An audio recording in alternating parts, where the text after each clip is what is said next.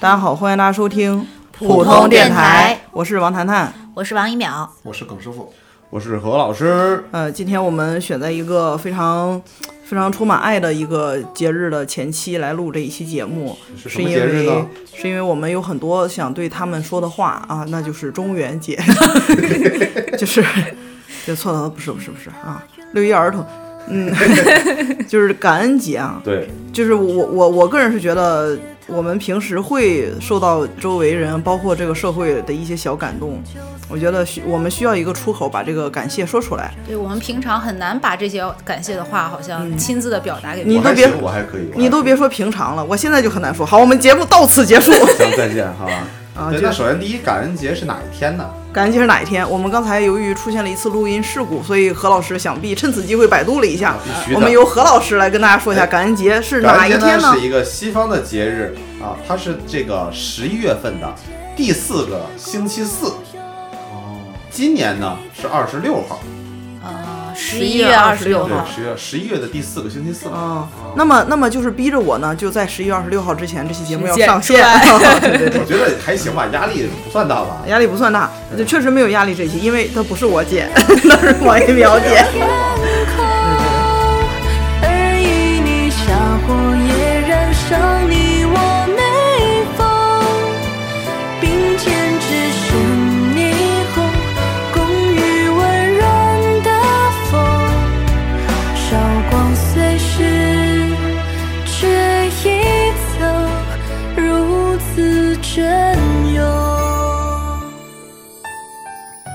咱先定一个规矩哈，就咱不说那个那种场面话，什么感谢父母啊，呃，感谢这个国家啊，感谢党，感谢人民，这咱就不要来这个，因为他已经在我们心中了。因为父母、老师、国家。组织人民啊，刚才有一个鬼笑的声音哈，这因为是中元节录的节目，这个这这些我们当然是感谢，肯定也会存在，一直在我们心里这个保持的非常就是埋在 埋在我们心里心的内心深处根深蒂固了根深蒂固了。嗯，所以我们这次呢，感谢的是什么呢？就是我们平时不太常见的，呃，包括最近对你有一些小感触的那些人啊，啊。完了，耿师傅绝望了。耿师傅本来想感谢他媳妇儿来着，他媳妇儿天天都在感动他，难道不是吗？啊，就就就谁谁感动他媳妇儿，谁谁也不感动他媳妇儿，就就耿师傅感动。耿耿师傅，那你感动一动吗？嗯你你们动动试试。试试就试试。呃，这在节目开在开始录制之前呢，我想跟何老师说，咱就别秀恩爱了，好吧？这样你俩的媳妇儿呢，就交叉感动，好不好你？俩就交叉感染。要不这样，我们先给他们两位男士一个机会。要不这样吧，让耿师傅感谢何老师的媳妇儿，何老师感谢耿师傅的媳妇儿。何老师，你先打个样吧。何老师这样，又是我先打的。由于何老师就就是咱都对何老师有有过了解，听过迈阿密啊，听过其他的一些，就你但凡听何老师来过的节目里面，嗯就没有不提到的时候。对就没有就没有不感谢他媳妇儿的，哎嗯。所以咱就先由何老师来吧，想必也是那些司空见惯的也不是，我今天可以感谢一下别人媳妇儿，然后 就耿师傅媳妇儿。那那不就感谢咱咱俩吗？咱俩不就别人媳妇儿吗？哎，也是是来感谢一下。对，没有来吧，何老师，你先打个样吧。先说一个不太走心，但是挺重要的，但也挺走心的，其实就是，呃，这个节目呢，我呃走上单口这条不归路，然后呢，就要感谢，其实有三个人，史岩、Nora 教主三个人，为什么要感谢他们呢？其实就是，其实就是接触单口，确实是，呃，当时是参加这个效果的比赛嘛，然后史岩老师是评委，他当时就很鼓励我们大家在青岛建一个脱口秀俱乐部，然后说了很多很多话，觉得是青岛很适合，应该有，你看有这么多人，青岛适合吗？他说当时适合，我当时真信了，我信因为。青岛有这么多人，对啊，你人口又够，又很时尚，live house 也够。你不要你不要没说，青岛 live house 数很多的，在山东都是最多的 live house。live live house 对，就是现场表演的开口音场啊哦，场场地 live house 就这很多嘛。对，但他觉得应该，那这么多人都喜欢看演出，那脱口秀也是演出的之一，那应该有这个俱乐部。嗯，但一直没有，所以他说你们一定要做，真的，就他当时说的真的就很很鼓舞到我。说完你就见了，对啊就，完全没有心理建设和准备工作。没有有啊，我这不去了趟上海嘛，然后去了趟上海又见了他，嗯，然后跟聊了一下具体实施的细则，然然后就去看了 Nora 姐的第一场演出，然后把我吸引到，我觉得哇，然后当时我最大障碍，我之前说嘛，就是我觉得我拉不下这个脸，我有偶像包袱。看了 Nora 姐以后，我觉得说这不需要偶像包袱，你有什么资格谈偶像包袱？尤其在跟 Nora 一比，所以觉得那好好干嘛。所以这俩我感谢，然后感谢教主就是很简单，就是我今年真的是你们也都知道，我今年九月份真的是准备不想干了，就是没什么动力了。就想把那个俱乐部关掉对，。就不想干了，就觉得真的没有什么动力吸引我了。你说还干什么？然后真的是看了教主的表演，就是教主这一系列他的专场，我先看了，然后看了他的一些线上，他开始发视频了嘛，然后看了他的渐渐教主秀，然后看了他的那个我最喜欢的那个就是离婚的那一套段子，以及杠精的那一套段子，以及最后到他自己那个小十几分钟的纪录片儿这一套，让我充分了解这个人。还是那句话，我觉得我应该干。就是又给你的新的目标。对，给我一个新的目标，就是一个可以让我觉得我的努力方向、我的赶超目标，或者是我觉得我让我钦佩的人。所以他现在是我最喜欢的单口演员，没有之一，包括国内外。为啥看完他的你就觉得你应该干呢？你你会觉得为什么就我觉得我们？经历很像啊，然后但是他没有放弃，哦但是他遇到那个困难我都遇到过，但是他没放弃，他坚持住了，但我选择了放弃。我觉得，然后我们两个很多地方我觉得特别像，然后甚至很多目的性的东西都一样，我们俩都特别争强好胜。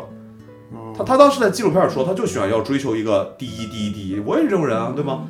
但是就是说，那你到底为了这个东西，你愿意付出多少？那我就觉得，哎，差不多就行了。但是我觉得，那人家还在这么努力，人家各方面比你强，然后还在这么努力，你这个放弃真的有点，就是太不把别人的一些东西当回事儿了。就也许你自己的这个东西，在别人看来是很难得到的。然后我觉得是这样的东西，啊，所以我觉得那真的是相当于被赶鸭子上架了，是吧？也不是赶鸭上架，就是你其实有个，你说我之前你说做脱口秀，你告诉我有什么目标吧？我没目标，我想成为什么样的人？就比如说强哥，我问你，你现在说想脱口秀，你告诉我你要做成什么样的？你是不是也没什么概念？就是之前之前当你没有最喜欢的脱口秀演员之前，我觉得这个事情都没概念。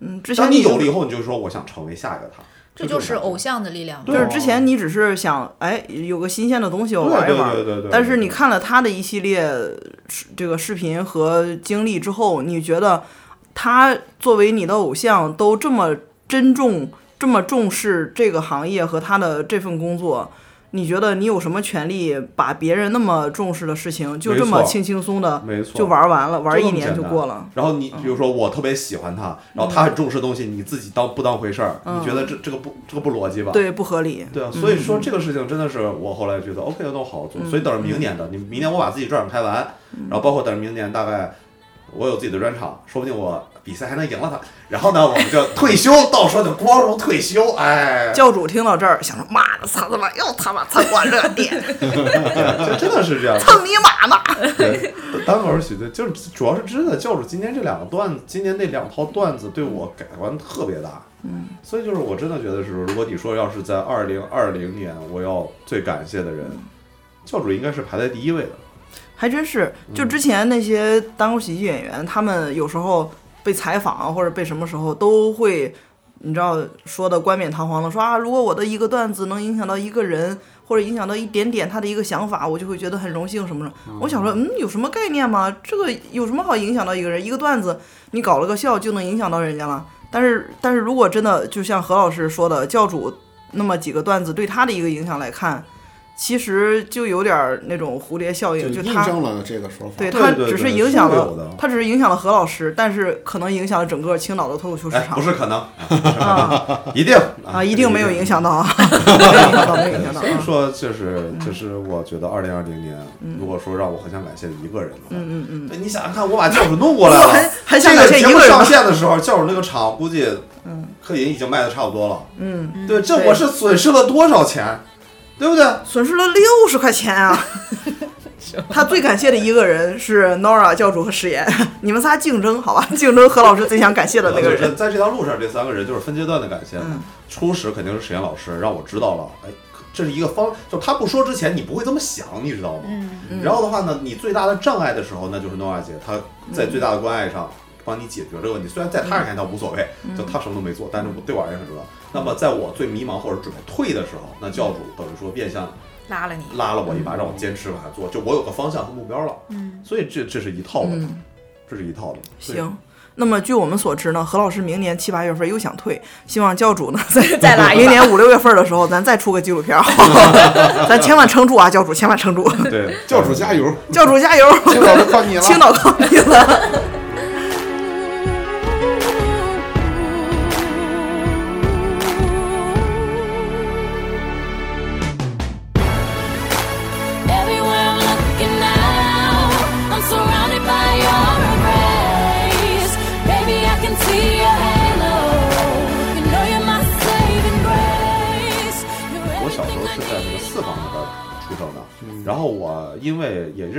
有那个关系，包括当时出点问题，所以我到李村去上的小学，所以其那实出了什么问题呢？就是别提了，我妈忘报名了。啊啊，上学忘报名了哦，啊，反正就是反正义务教育那怕啥？不就对啊，在所以就是那我爸妈你妈没有那个义务给你报名，他们就觉得说又不能找普通的学校上，对不对？那不行，所以你是个大就到了李村孩子了，李应该自我己想着。我小学那个我们班肯定，我们小学的时候，我们班每学期要交六百块钱学费的。我小学九六年啊，啊，学杂费吗，不是学费，不是杂费，我每年学费一千二。义务教育不是吗？哦，我们上的是私立学？我们学校是公立学校开的私立班，叫双语班。我们小一年级开始上英语，哦，就是其实就是我们班确实属于李村区、李沧区那边属于真的算非富即贵的，这是真话。就我们两个班，我们是两个班，就一共九十个人，一个班四十多个人。对，就就就是说了说了半天哎我还没到那个女生，你能不能快一点？凡尔赛文学最近特别兴热凡尔赛文学，对对对，就是，哎呀，好烦啊！真的。这好烦啊！我们学校非富即贵啊然后。是怎么着呢？然后的话呢，我其实当时去那儿以后，我挺自卑的。一方面，我确实我不会说青岛话；另一方面，就是可能确实去去太远了，之前幼儿园的朋友一个都不认识。然后他们那些人都是一个幼儿园的，所以都很熟，所以我变成我们班里算是个被孤立了哎，孤立异类那个。嗯。然后这个女生呢，她就是她是主动来找我认识的，她是主动来找我认识的。然后她当时我都记得特别清楚，她是我们班中队长。虽然我也不知道为什么小时候那么小就会有这个幼儿小学还是幼儿园？小学，小学就有中队长。有中队长，我很确定有他们班中队长。然后所以，然后他就主动找我玩，甚至说主动带我玩。然后我爸妈都对他印象很深，他特别的阳光，就阳光到没有人会不喜欢那种。就见到他说啊，这小姑娘好阳光、好活泼、好开朗，所以他就一直带我玩儿嘛。然后那周围就是你知道地理环境是很重要的，你周围都不熟。他家就住在我们学校家很近，然后有时候中午或者放学呢，就带我去他家吃东西，或者说去写作业。这不很多那个我跟你说，就是偶像片里面的小孩儿，这多亏是小孩儿，这但凡是高中以上的，我就开始想歪了。你知道 对，然后，然后，所以呢，然后就是他，就是他一直带我玩儿。然后我记得我们有特别特别多、特别特别多美好的回忆。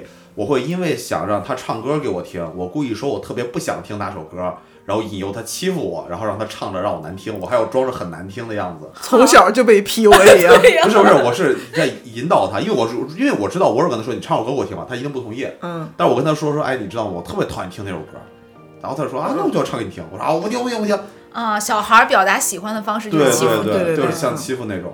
然后反正就是每天上下学，然后我就是到什么程度，就是我就觉得他当时就是我所所有一切的榜样。嗯，我想努力也成为中队长，我也想当官儿，就是当班里班干部，我也要做的开朗一点儿。然后我以前可能我小时候应该没你们现在看的这么接受度、包容度这么高吧？可能开朗还是很外向，外向还是外向，但算不上开朗。小时候还是个正常的孩子。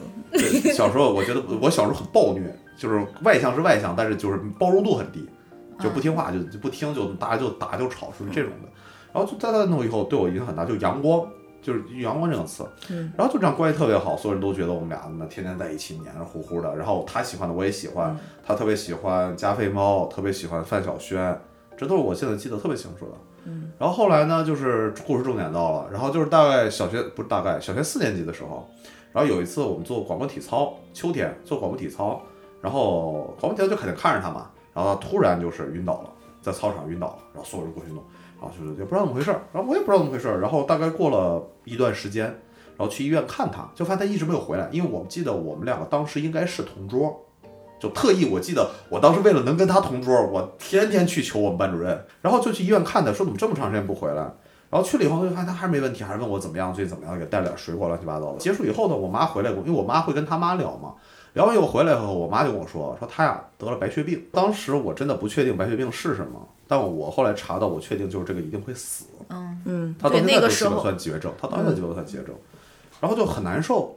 然后大概又过了一段时间以后，我再去看他看他的时候，嗯，呃，当时对我冲击力很强，就是他头发特别的茂茂密，他头发特别的茂密，嗯，但那个时候已经基本掉头发很少了。我记得印象那个对我冲击力特别强，我当时还特地带了一套加菲猫的漫画漫画去看他，你第一次去看的时候，他头发什么就都完全没有任何变化没有什么太化。大变化。我觉得可能就是后期化疗对，可能很快就好了，很快就回来。他也是这么跟我说的，说很快就回来。他应该是还是在准备阶段，还没开始做化疗。我我并不太清楚，但是到第二次去的时候，那个画面就蛮冲击的。包括嗯那个时候，我必须跟他隔着一个帘儿说话，说是那个时候也不能让他接触外来细菌，无菌室啊，对哦，那他是急性的，就很严重的那种了。嗯，对，很严重。好像这种慢性的不是特别对需要无菌慢性可以无菌，嗯可以戴着口罩出来。对，然后就是他就是在在那里面嘛，嗯然后给我记得我当时还给他拿了漫画书，想让他弄，然后，嗯然后再过一段时间以后，我再没去，就是突然有一天我们班主任，呃，上班里，然后跟所有人说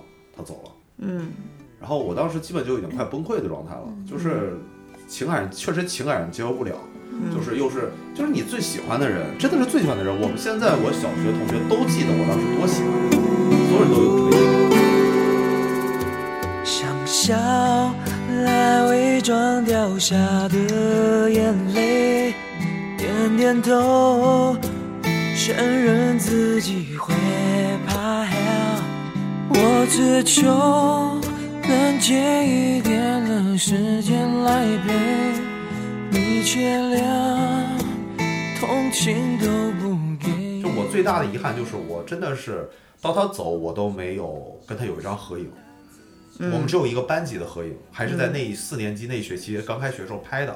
然后唯一的纪念品，现在还真的也在我家放着，就是我们俩不是同桌嘛，嗯，我们那个时候同桌是有桌布的，你们知道吗？哦要在桌上放一个桌布，是我们俩自己的。然后我们两个会在那个桌布上有很多写写画画的东西。你还留着桌布现在还留着。啊，那是我唯一的纪念品。哦因为他走了以后，我还去了他家一趟，嗯，然后反正我也忘我真的是那段时间估计真的 PDSD，就是我已经很模糊了。但我爸妈说那段时间应该我刺激很严重，但我已经没印象了。但我等到我回来的时候，我就知道我已经很开朗了。就相当于我后来的想法真的就是说，难听点说，我就觉得我在我要带着他活。嗯，就他的一些想法、一些努力的方向，我觉得替他活。可以是我对，替他的活，对，嗯，他一些想法、一些努力的方向，我都会？应激，应激创伤障碍。哦，对，就是，对，然后就就那段时间哭的都已经不会了，我爸说说那哭的你都已经不会。对你们如果不换班，一直从小长起来，这个感情是很那个。关键尤其是他他又是他是带他进入到这个他现在这个个团体里的，他对对，他觉得他的意义非常的重要。对。对，所以所以就那个是，但是我很感谢他，就是什么呢？呃，我觉得我现在能有这么开朗的性格，包括对很多东西的包容度，呃，很大一部分来自于这个。当然后来因为可能心理状态不好，又有点反复，但是基础是我觉得是在那个时候打的底子。我发现何老师非常非常记得那种带他迈过一个坎儿的人。对他有重要意义哦是的你像 Nora 也是，他比如说放不下面子这个坎儿，他迈不过去，然后 Nor 看到 Nora 迈过去了，他想放弃哎那这个坎儿。其实咱们谈感激啊，就是当你产生感激之情的时候，不通常都是这些时候吗？对呀、就是当你顺风顺水的时候，有啥好 感激的？不是这个道理，逆风的时候，哦，哎，还真是，那是肯定的呀对对呀、一所以今天早晨我跟一秒在那儿聊这嗯个感激到底是什么，或者说我们为什么要感激，感激的意义是什么？可能就是这些东西我们平常想的很少。嗯，你刚才会觉得，哎，为什么何老师感激的都是在那时候？嗯恐怕每个人都是吧。嗯，可能可能因为我从小真的，我个人觉得我逆境算偏多的，所以我对感激这个感情就会很在乎。对，你说的对。哎，你这么一说还真是。我刚才想了一下，为什么我们有点抵触说啊，我感谢党、感谢国家、感谢人民、感谢组织他，们一直在。他们一直在，是因为没有给你那么深的感触。他并没有带你迈过你要迈对的坎儿，。所以所以你要去问问那些刚刚建国，然后啊从以对对那个前的那个时代来的对人，他们对国家和所以这个时候，如果咱们说那种大话，就会觉得假。就是你明明不可能有那么深的感触，你还非常啊我要感谢国家什么的。你生在新中国，长在新时代，嗯是吧？走在改革开放，春风里，改革开放以后准的孩子，纪。你有有啥好就是我觉得难的吗是这样？你想感激的，我觉得就是很重要的一点，就是这个事情大概率是你自己解决不了的困难。就是他在你的灰暗的生活中出现了一道光，然后你就啊，原来这么亮，这么好，是你自己确实解决不了。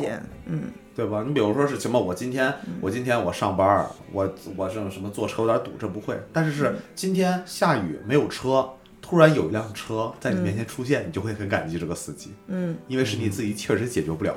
而且你很想去越过这个坎儿，嗯，你对这个越过这个坎儿越执念越强，这个人会对你影响越大。然后说师傅走吗？不走不走，交班了。去大爷的，你想骂死你对吧？就这道理吗？然后你掏出二百块钱，嗯哎，师傅说上车，师师傅说：“我感激他呀，在我迈不过这坎儿的时候，有人给了我二百块钱啊。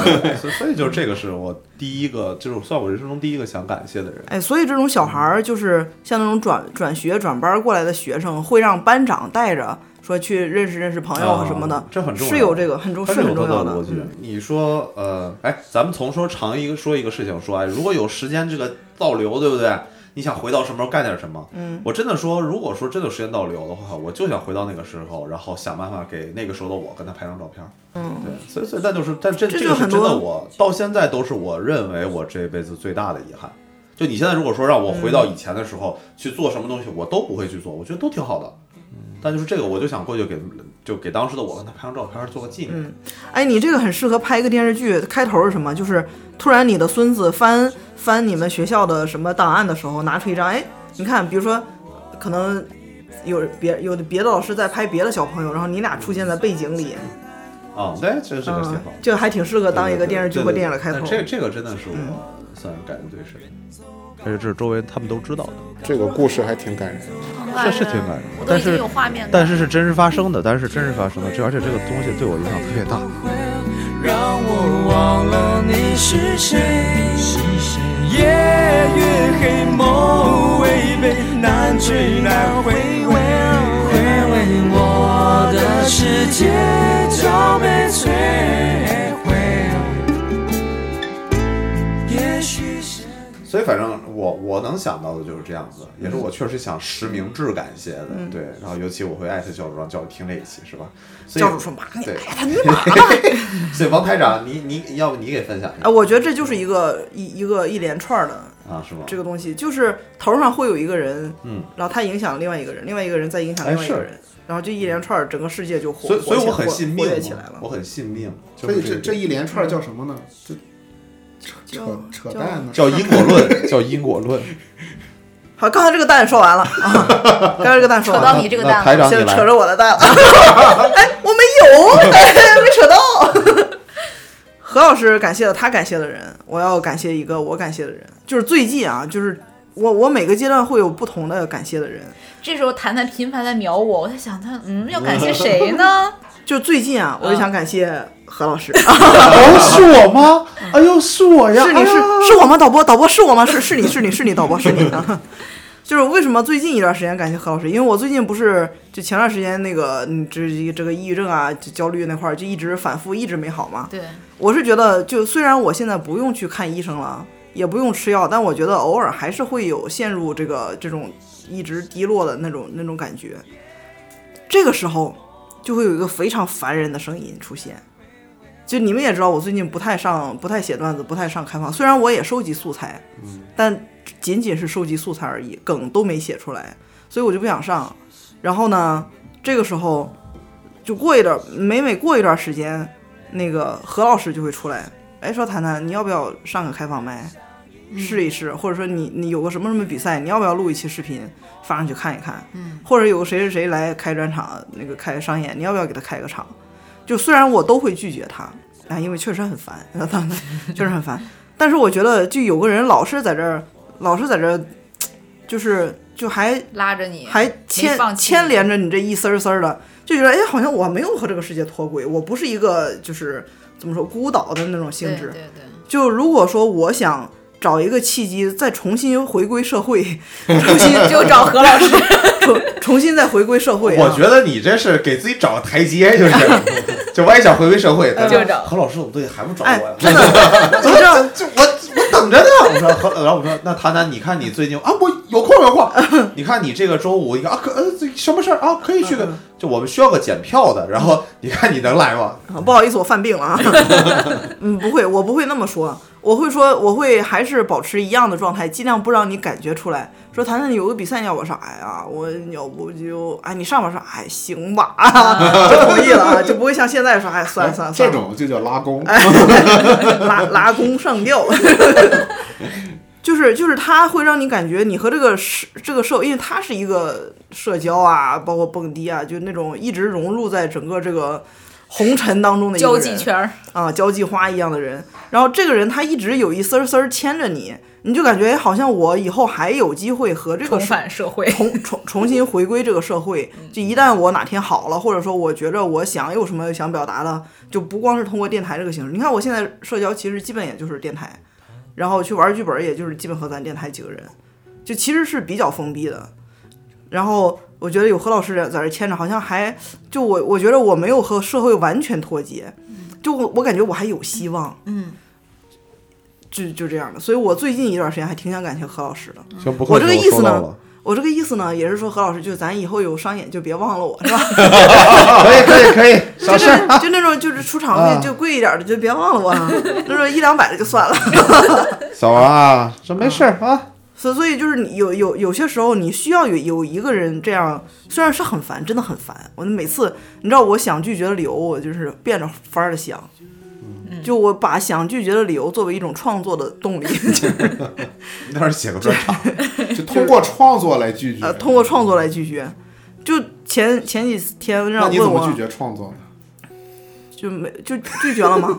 你就前几天问我那个要不要录个视频去冬天的那个单立人和效果的那个比赛，我说哎呀，我就、嗯、你知道就想不出理由来了，就这么拒绝了。不愿意那见周五去。录呗，那不想去，录一段吗？都是老你之前投过稿没有？嗯没有没有。但你对于全国观众来说，你是新的。我对于自己是已经够了，反正是，就和全国观众没有关没有关系。就是一个艺术家，没必要对对自己有所交代。不，对王谈的标准，所有的标准都在他自己那儿。啊，你太自私了我我非常自我，他是这种人自我的一个人。就是你你那么好的作品，就包括你为什么我上台不让世人看到呢？哎呦我天，啊，那那那看到看到看到，是突然之间上价值我，突我突然想再感谢追加感谢耿师傅，感谢感谢就。让我这个这个社会价值就突然就体现了出来啊！我认同这个状态是不对劲的，但是呢，我这一段儿就嗯没过去，我也不知道什么时候能过去，但是所以这段时间就先就先就是就就只有这一丝丝儿挂着行了，你们该催催，我该想理由跟你们这个推推辞推辞，等那个可能哪一天突然。有一个别的契机，就让我觉得，哎，好像是可以怎么怎么样。就比如说那个，我我我进进这一行也都不算进这一行了，就是接触你们，就是耿师傅带着我去读稿会嘛。就那一次是我预期之外的一个变化。那次那次变化，我以为就耿师傅当时跟我说的是，必须有稿子才能去读稿会。然后他问我你想不想去看啊？那他们在读稿会上怎么样？然后你这个好奇心你就控制不住，你知道吧？然后我想那就拿个稿子去，然后去了之后他们就非让我讲，我说那都来都来了，那就讲吧。然后他们说啊不错不错，你要不要上台试试？我觉得嗯，那我就试试，就是就你知道一连串的，一连串的蝴蝶效应，后然后第一场就炸的不要不要的，然后就。然后就压力瞬间就来了，我就觉得，哎，这个炸场不是我预期内的东西，我预期的是一步一步从冷场，哦，好冷啊，然后再慢慢有点，哎，好像今天的这个好一些，再好一些就是你开头这个调儿起太高了啊，调儿起高后面有点哎上不去了。对，这调儿起高了是在我预期之外的事情，一旦发生了在我预期之外的事情，我的做法就是别接触它了，就放它，让它自己平静，嗯我再找另外的。对我再找另外的路去走一条正常的路，所以就就是。呃，但是还是需要需要就刮打着，就你别你就断了，就就不好了哈，不断 Q 你，就就 就何老不师跟他不给他放弃我，承诺吧不。要放弃我。我我给你解释一下，因为哎今天他他叫和气疗，这这这真的特别有意思，就是一开始的时候，这不之前这个事儿他说了一下嘛，然后我也理解他的意思，但我就是说我把这个事儿是什么呢？就是，呃，出于两点原因，两个方向原因。第一点，作为俱乐部负责人，我不可能，我不可能允许一个商演级的演员离场，郁郁而走，我难受死了。但他没办法，对不对？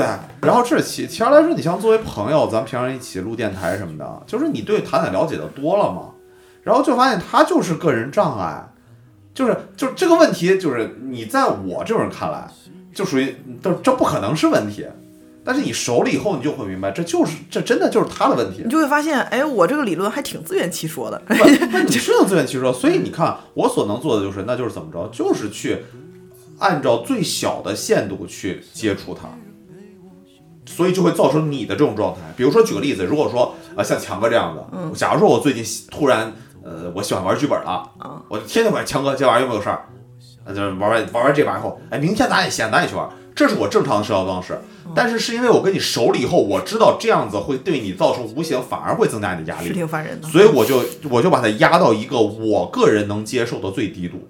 嗯所以我就想说的是，就是首先第一，这个事儿没有那么伟大，只是说我的目标，我认为是不纯的，或者说是站俱乐部角度的，但我的行为我是站在朋友角度我知道你不纯，对，就是就是，其实和你之前那个那个小姑娘其实是一样的。哎那那他之前有个小姑娘哦，那个啊啊，吓死我了！我以为哪个观众被你发现了被呢。发现了。私生女的和那个小姑娘其实一样的，在她如果她现在还还活在现在，你如果和她聊起以前的事情，她她就会觉得，哎，我就是觉得你新新过来，我们一块玩啊，都是好同学，没有觉得有多么伟大或什么的，就是这样一个无无意中的，对，感恩的人是非常明确的，对但是施恩的人往往是无心插柳。对对对对啊对，就是就是你无意中的一个行为或者一个话，就就就刚刚好卡在你心上裂出那个缝儿上了，就哎就卡住了。对啊，所以我我一直我会跟周围很多人说，人真的平常没事要与人为善，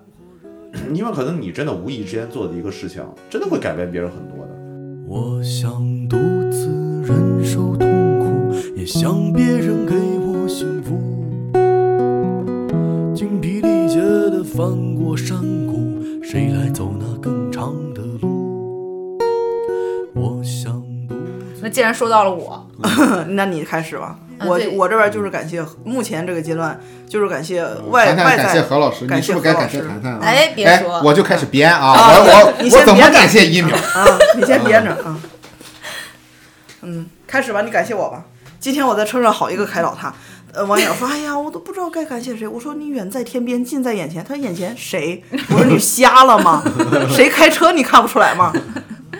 我应该感谢那辆车。感谢班车，感谢标志，哎，对。感谢标志总裁。嗯，不，就像刚才你们说的，就是说人生人生可能就是需要经历坎坷，才能够意识到我要感谢别人。就是在只有在那个时候帮助过你的人，或者改变过你、影响你的人，你才会想说我要去感谢他。就我我这个人吧，就可能活的也是不不大走心挺坎坷的。啊，坎坷吗？我觉得我好像在。二十八九岁之前都挺顺的，也不是说顺吧，就是没有遇到过什么事儿，自己也没有什么追求，对，也嗯就是没有受过什么大的挫折。有个快乐的大傻猫儿，啊，有一点，所以就没有什么特别深刻的印象，但就是正好人生遇到了一些事情，就是对我来说可能算是一个比较大的坎颠覆性的。啊，然后比较大的刺激。那这个时候谈谈正好出现了，出现在我的生命中。我是早出现了，啊，早出现那个时候发挥发挥了一些作用啊，发挥了一些作用。反正当时就是去我们家就天天开导我，然后拉着我什么看那个那个各各种综艺节目，我记得那时候我就是心情特别不好。他说、你看这个，哎，太好笑了，太好笑了。我心想，哎呀，好烦呀，这个女人，我都郁闷成这样了，你不听我说，你还在那看着笑。我就记得那个时候是带他入那个播客的坑，因为那个时候我刚开始听播客，听了快一年左右的时间。有一个上古时期的播客叫三角龙电台，是我听的最早的一个播客。那个时候就是我俩睡一睡在一一张床上，他都困得不行了，就说嗯不行，我太太累了。我说你听你听这些太好笑了，这三角龙太好笑了，你快听。就天天安利然后他都听睡着了，我说哎刚刚好笑吧，你你没听着，我倒回再给你听。就这样的。就不停的 PUA 我，你知道嗯吗？就是他想把我从那种状态，就那种很低落的状态，然后扭转过来，哎，倒也没有，是真的觉得好听，想分享给你。是吗？嗯，然后也可能我们家住着比宿舍能舒服一点儿。对，反正他那段时间陪了我不少，很很长的时间，还我们俩还一起出去玩儿，嗯，然后路上也是，惨痛的经历，嗯，嗯、对，就是花了不少钱。反反正就是那段时间他陪伴还挺重要的。不过那时候其实除了你，还有另外我的一个好朋友，就是跟我一起从小长长大的。哎，对嗯他也是，他是一直在他结婚之前就跟我住在一起，嗯那真的是每天都在陪着我。嗯，所以就是在你人生中最低落的时候出现的这种朋友，真的是特别的让你觉得，呃，能够挽救你，让你不至于说我就是走向另外一个极端的那样。愿你在我看不到的地方安然无恙，愿你的冬天永远不缺暖阳，愿你的明天不再经历雨打风霜，愿你的未来永远热泪盈眶。再就是往前倒的话，就是我在上小学的时候，我记得很清楚，是因为什么？我我那时候我我一个舅舅他他是画家，专门给我画了一幅那个自画像。我那时候上三年级给他画了一幅叫自画，啊，不画了一幅画像，像，你舅舅 看我这口条，看我这口条，给我画了一幅画像。然后我那个上面，它上面写的很清楚那个日期啊，就是正好是我上三年级的时候。我我在我小的时候是很胖的一个小胖猫儿，然后就是呃，你看我干啥？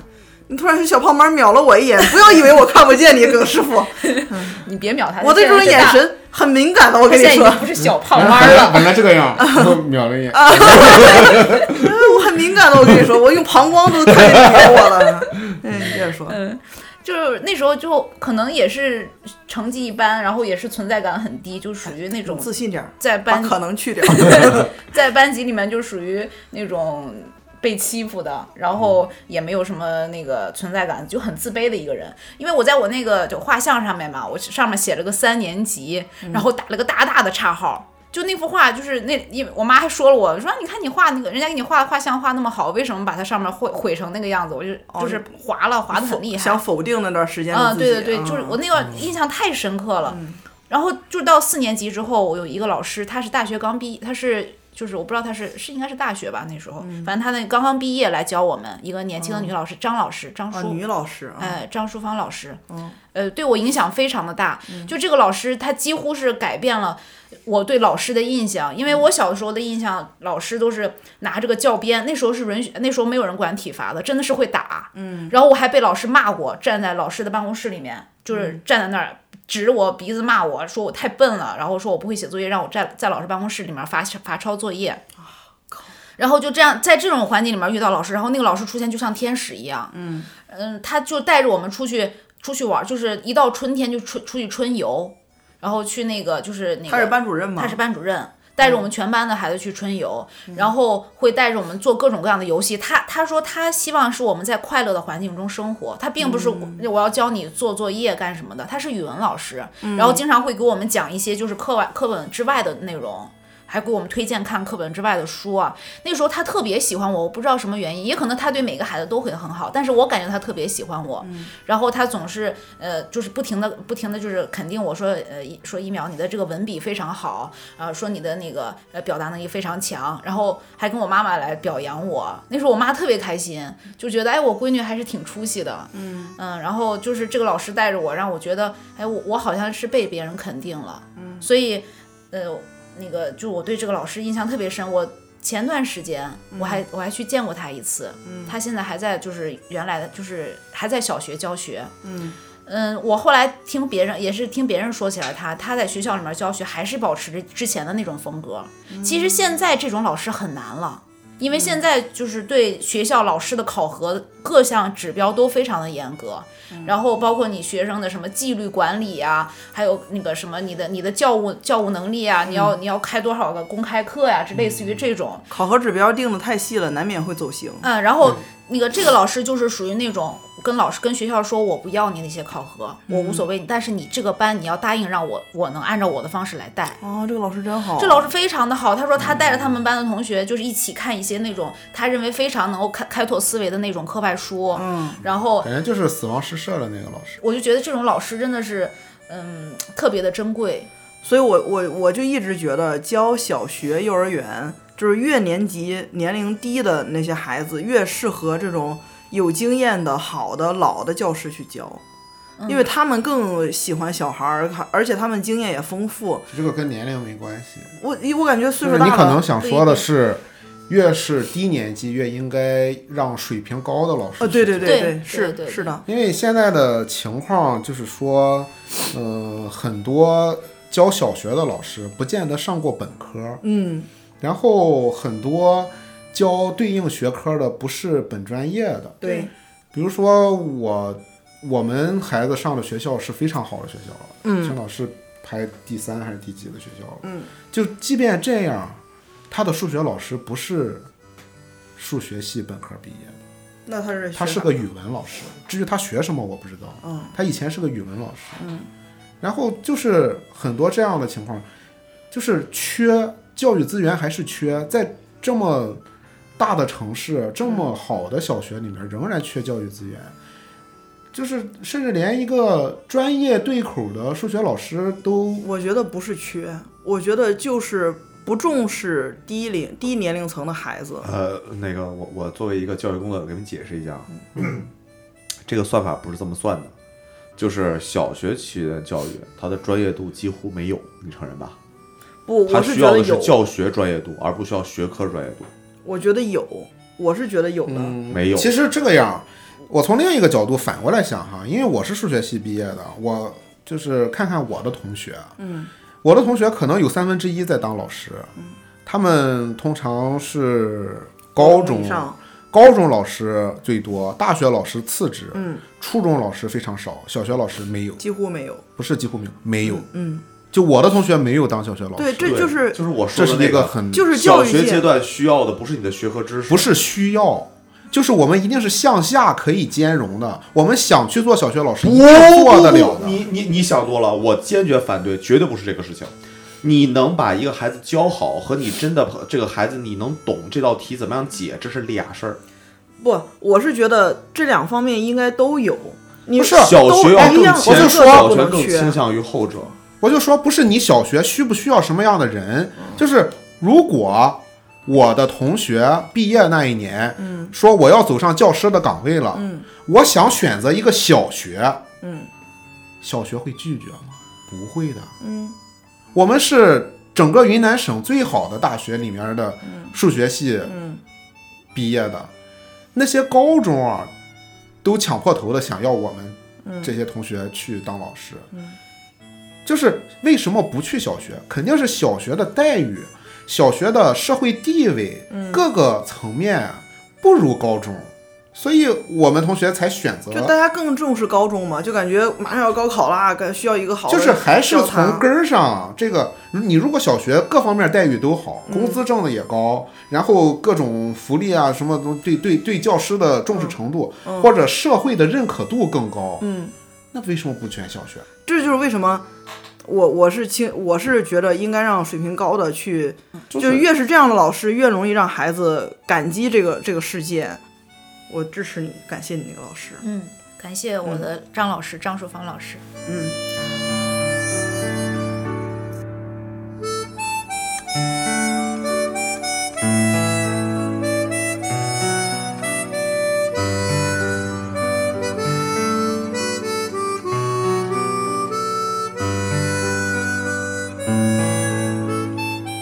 行了，这样我觉得我们调整，这样我们最后就来到重头戏了哥吧。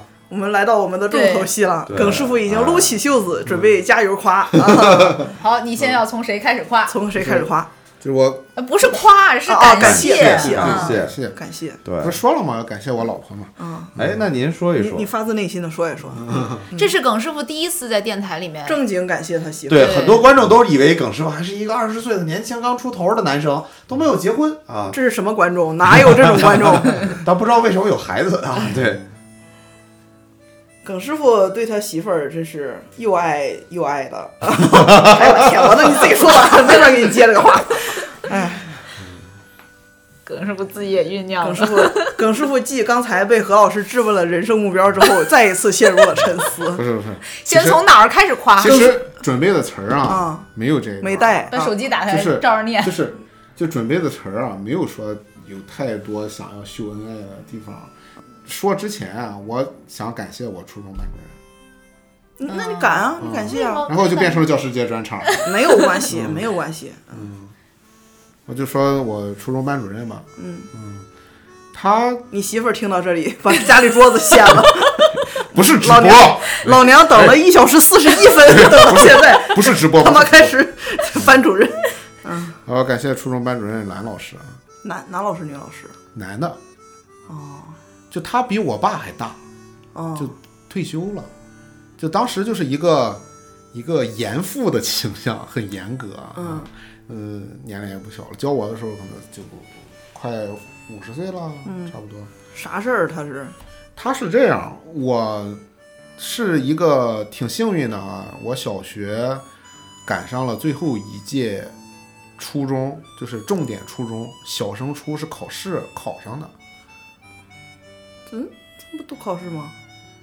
我是最后一届，从我下一届开始就是电脑排位了。现在没有小小小升初的考试了，现在没有了，哦，从我的下一届开始。就对他这哦种学习好的来讲，这种有筛选的更好吗？就是因为我的小学特别的哦。烂，当时就是一个挺烂的小学，那画片儿没办法就画到那儿，嗯。又小又破，就是教学质量也差。老破小，就是我那个小学呢，考上重点初中的只有三个人，我们这一届啊两个班，八十个孩子吧，就考上三个人。嗯然后我就很幸运是那其中的一个，嗯然后上了一个，当时就市北区最好的初中，就能感觉到整个这个教育的氛围啊什么有一个很大的变化。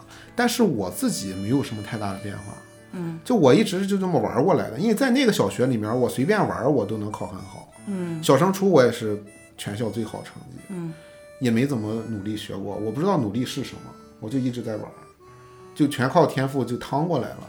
但是上了初中以后呢，慢慢的成绩越来越差，越来越差，越来越差。到了 上初三的时候，我已经差到什么名次了呢？就可能四五十名了，全班六十个孩子，我能考到四十名开外。就这种情况是考不上重点高中的，就考我们本校是考不上的。嗯然后我自己并不觉得，我就没有那种那种感觉，我我要好好学或者怎么样，完全没有。我们兰老师就有一次初三的上学期的期中考试考完之后，嗯，把比较成绩稍微差一点儿，但是还有戏的一些孩子，十几个孩子，家长和孩子同时叫过来开了家长会，说你们这些有希望好好学，然后怎么怎么怎么样，交代了一番，开了一个小型的家长会。嗯，从那次会议开始之后呢，我不是说就开了家长会，我大彻大悟了，没有，嗯，什么也没变，就是他呢给我调了个座位儿，我永远坐在讲台那个位置，就讲台前面就是我，讲台和课桌是并在一块儿的，嗯，对，讲台前面我永远坐在那儿，然后我的同桌在换，就是讲台对着两个桌子，这两个桌子呢，一边有一个像我这样的学习很差，但是有有希望的孩子，就永远坐在这儿。我占一张桌子，他占一张桌子。我的同桌就是某一排挤到最后那边座位不够了，然后会把两个人拆散，然后给我们一个人安排一个同桌，就坐一个星期。铁打的然后，流水的同对，，然后每个星期换位嘛，我就不断换同桌，就在那样一个环境下上了一个半学期，嗯，就天天就在第一排吃粉笔灰。我可能就是老师能看出来我是一个不大自觉，就是可能被动着，需要有人逼一下的，就是你都放在那儿了，就在老师眼皮底下，你还能干什么？嗯对吧？然后你被动着学也能学挺好的，嗯，就慢慢成绩就上去了。然后他是教什么呢？英语老师。哦，嗯，就他没有说那种耳提面命的，就是反复的去劝导我，或者什么都没说。开完了家长会之后，没有单独跟我聊过这些这些东西。嗯，然后很快就是，就因为这个座位儿这个问题啊，慢慢的可能我也意识到我要好好学了，很慢，这个过程很慢。嗯，可能直到直到高中以后，我才有这种非常主动的意识，我要拼一下子。整个初中阶段我没有。啊，你们初中、高中是连在一起的，对，是的，嗯，然后呢，就是慢慢的我成绩就回去了嘛，就就就嗯上去了嘛，然后就是本来四十多名，我最好可能考过十名左右吧，嗯。那就算不错了嗯。啊，十名左右就可以了，嗯，然后就顺利的上了我们本校高中，就是最后考初中考高中的时候还挺富裕的，就是超出分数线挺多的，就是整个这个这个成绩提升，我自己也没有太大的感触。就是现如今回过头去看，就觉得当时老师做的这这一切这些安排都非常的微妙，非常的适合我。嗯，因为我当时就比较就是不是说当时了，一直就不大听人劝。嗯，啊，就是你要是非要跟我讲道理，说说说说说，想通过说教来让我意识到什么，可能就抵触了，就逆反了。但是老师什么也没说，就他通过环境的变化，对微微就下了下了一一手神之一手，啪就把我安排在那儿了。哎，慢慢的就就他看出来你是一个被很容易被学习环境影就响的一个人，他可能看出了我接受这一套，嗯，就我吃这一套，粉笔灰这一套，就是第一排，嗯你喜欢这个口味的粉笔，这一套对我好使。嗯嗯嗯。啊，就是我特别。就是适合这样的方式，你别太管我，嗯。你管我我就逆反，嗯，你别太管我，嗯，我自己吧，我慢慢也能想明白，就发挥你的然后你给我点儿时间，我也啊能想明白。后来到了初三下学期吧，因为我物理特别好，嗯。我就能参加物理竞赛什么的。但是呢，可能也是没有这个竞赛相关的培训，也可能就是没没想要去找培训，嗯因为我整个这个学生时代下来，我没上过，就是没在培训方面花过钱。就是一个很被动的人，不是。不是，就是就是一个家境贫寒的学生，没有被哦精心哦然后就没就脑子里没有这根弦儿，嗯。就觉得好学习差，学习差你就好好学呀，没说学习差，学习差学习差上补习去呀，嗯。就没有这条路子。嗯。啊，就从来不考虑这条路。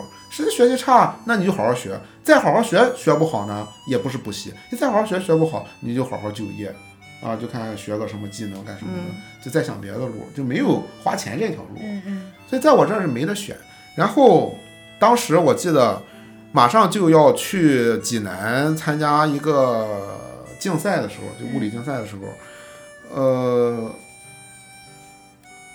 哦，那不是不是去济南，记差了，那高中竞赛，就初中有一个也是一个物理竞赛，然后蓝老师带我去一个。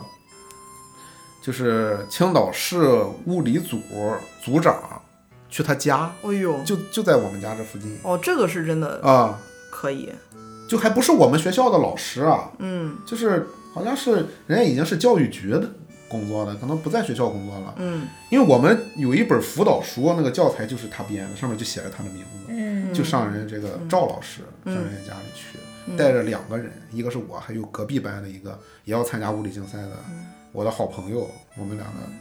一块儿去上人老师家，人老师不可能给我们讲题，就给我们讲一讲，作为一个竞赛，你需要经注意点什么，就像教练一样给我们，就是大相当方向上于指点指点对，指点了嗯指点。嗯，当然可能没什么具体的作用，但是一个老师能做到这一步，让孩子觉得自己被重视了，对嗯对，那个让我觉得真的挺就不好意思，挺不好意思的。嗯，就人老师都这么对人家重视你不做，的想辜负他的一就是老师份心意，做的超出他自己工作范围了，对就是额外的。职责。嗯，对，嗯你看这一点就跟我说我对我们高中班主任感情深是一样的嘛。我觉得那为啥？对你不不学就不好意思了。嗯对，就对，我是我我吃这套。嗯，我也是。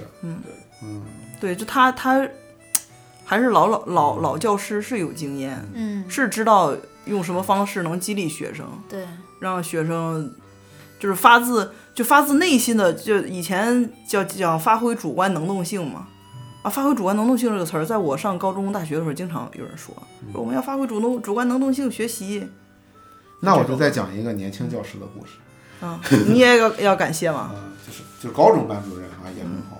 高中班主任，呃，从我上高一开始啊、从上高一开始，他语文老师了。嗯。上高一开始，我记得好像是上作文课写的第一篇作文或者第二篇作文开始，哎，他就觉得我这篇文章写的挺好，然后当范文让我上去念啊什么的，哎，让我觉得有成就感了。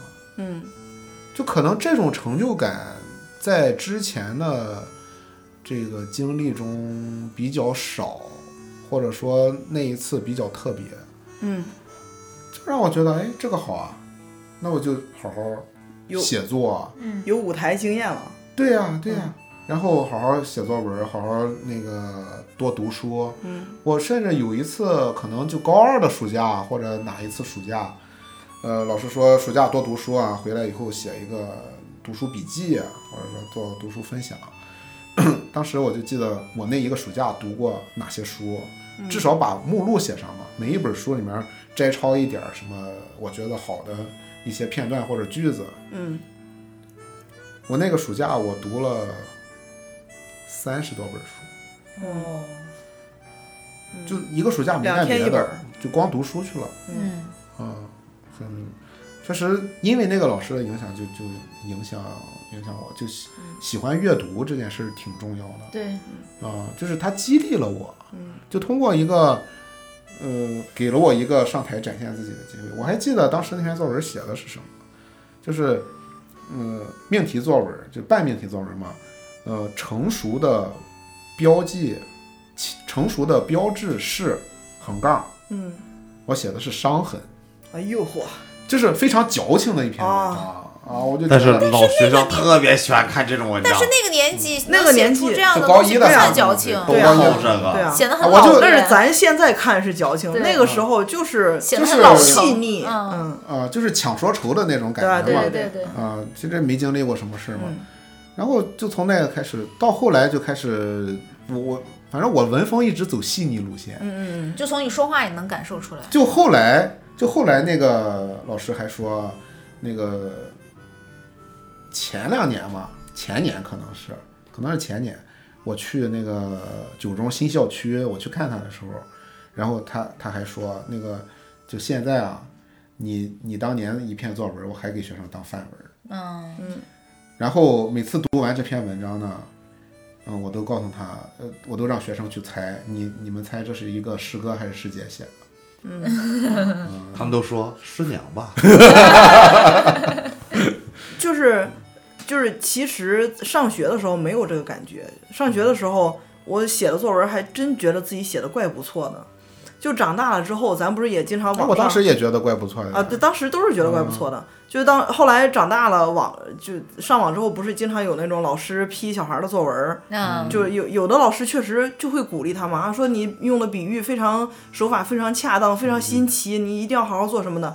但是在咱看来是有一些矫情和一些幼稚在里面，然后我就会想，哦，原来我当时的作文在老师看来可能就是矫情和幼稚，但他还是从站在我一个学生的角度，从我这个水平出发，觉得我有亮点，值得表扬。他把那个我的亮点点出来，来鼓励我。就其实很，尤其是越小的年纪的学生，他们的作文看起来越矫情，或者或者是越幼稚，但是老师都会发现你的亮点，给你给你表现出来我们当。时就是从高一开始写周记，每个周必须写，啊、就你写啥不管，爱写啥写啥。嗯就当时我在周记里面尝试过很多很多不同的文体，然后，不同的内容，嗯。啊，甚至跟老师对话，嗯，当时就相当于一个一对一的私信，老师会在后面写评语的，嗯嗯，啊，就挺走心的那种，就每个人都认真写，对啊，所以我就觉得我写这个这个博客也好或者什么，就就我把它当一个博客来写，但是我的读者只有我自己和我老师，然后就就以这样的心态，每个周都很认真的写周记，嗯啊，就觉得就就有点期待着去写这一项作业，嗯，啊，那是因为被认可了？被用心对待了。对，是的，是嗯的，嗯嗯，就所以说现在一些老师，他们你就网上有那种不好的老师，就本来人家用的比喻非常新奇，什么什么白云是甜味儿的，老师说，哎，白云怎么会有味道？你呀，你应该形容它是像棉花啊，像什么呃什么水雾。水平了。就会让学生有一种让孩子感觉哦，这个作文是一个格式化的东西，没不需要我发自内心的去体会去感受，然后那这样就废了，慢慢孩子就废了。其实就是在高中阶段，经过这个池老师的这番影响哈，嗯养成了我爱阅读、爱写作嗯，对啊，这个习惯。这这习惯是受用一生的。嗯，是的，你把这个习惯养成了，你你当时是的，你说呃学点啥或者怎么样的，对。嗯，其实后来的这个更漫长的这个时间里面，你去阅读、去写作，得到的更多。